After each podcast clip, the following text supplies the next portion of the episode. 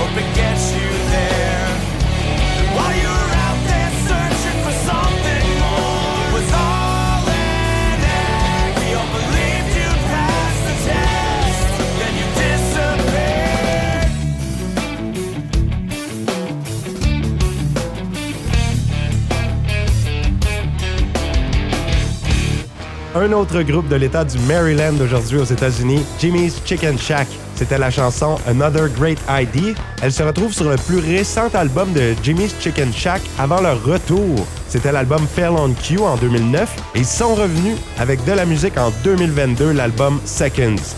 À venir, un très vieux groupe de Seattle qui jouait avant l'avènement de la scène grunge, Red Dress. Et là, on y va avec Poison ID, un groupe punk de Portland.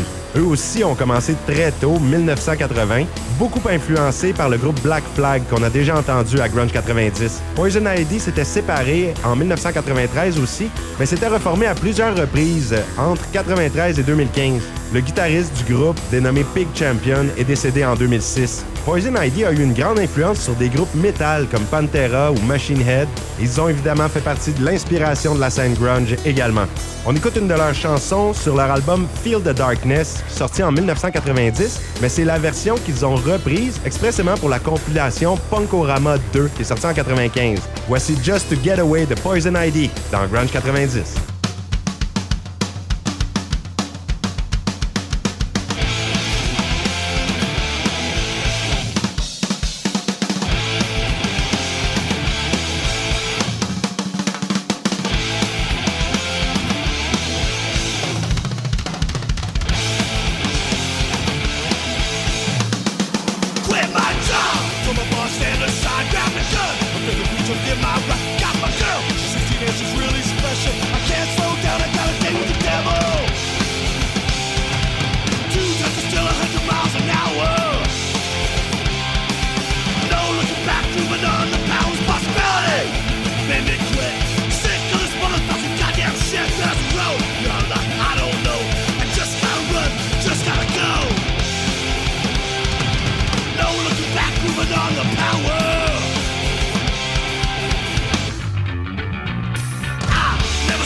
love song, never owned a car.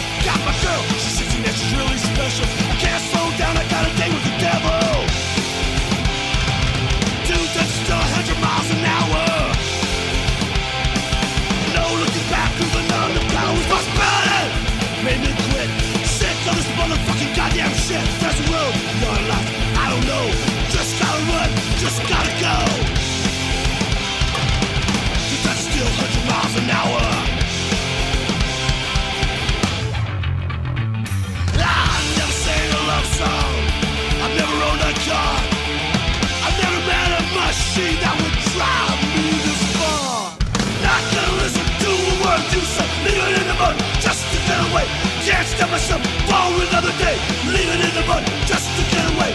Not gonna listen to word you say, leave it in the mud, just to get away. Can't stop myself for another day, leave it in the mud, just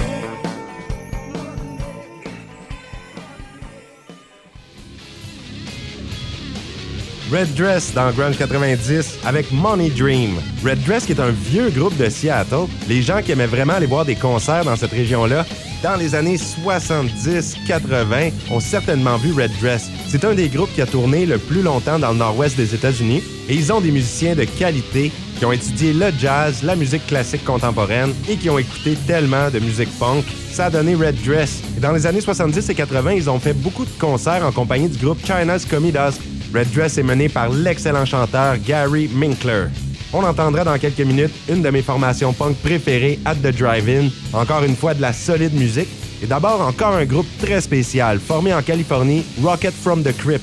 Ils existent depuis 1989. C'est John Reese qui l'a formé après la séparation de son groupe précédent Pitchfork.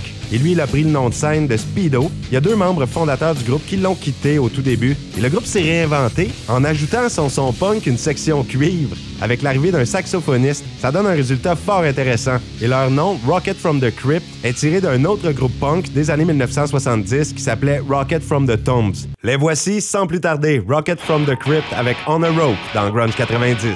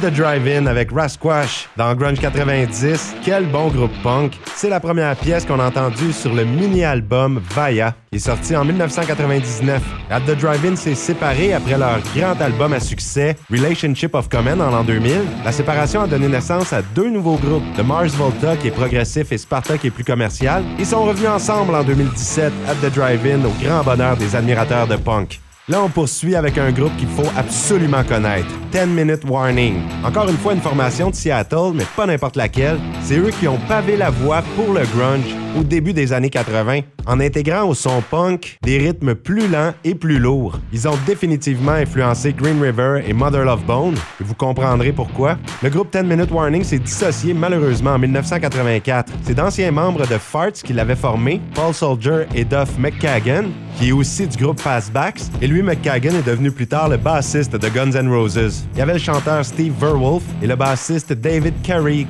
ainsi que le futur batteur de Mother Love Bone, Greg Gilmore.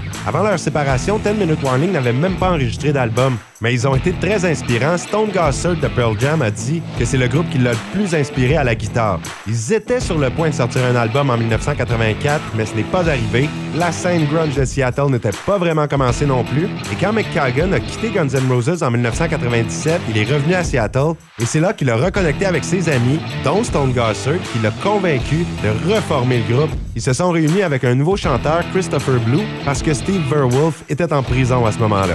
Et là, finalement, ils ont sorti un album avec Sub Pop en 1998. C'est juste excellent du début à la fin.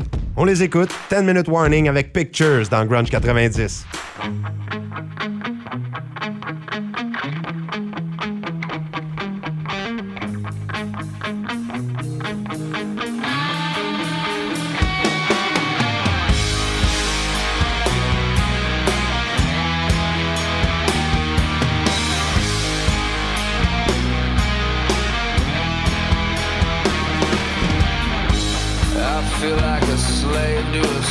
Circle of chosen thieves, where the jaded heart is priceless.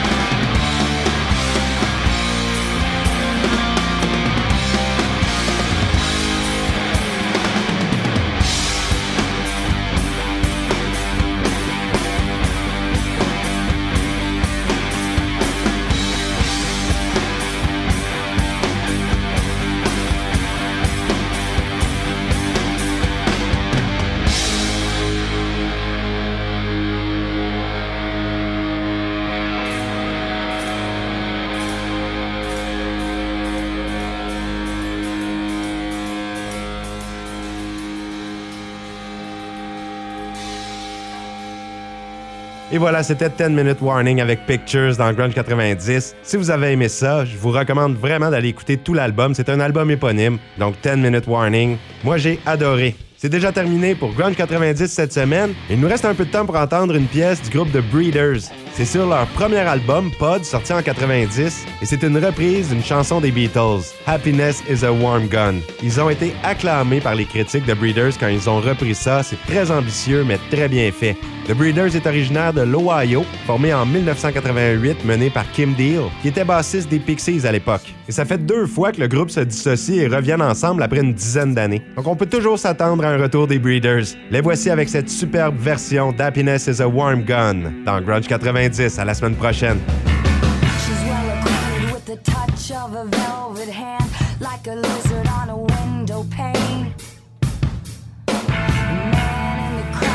the multicolored mirrors on his hobnail boots. Lying with his eyes while his hands are busy working overtime. his wife, which he ate and donated to the National Trust.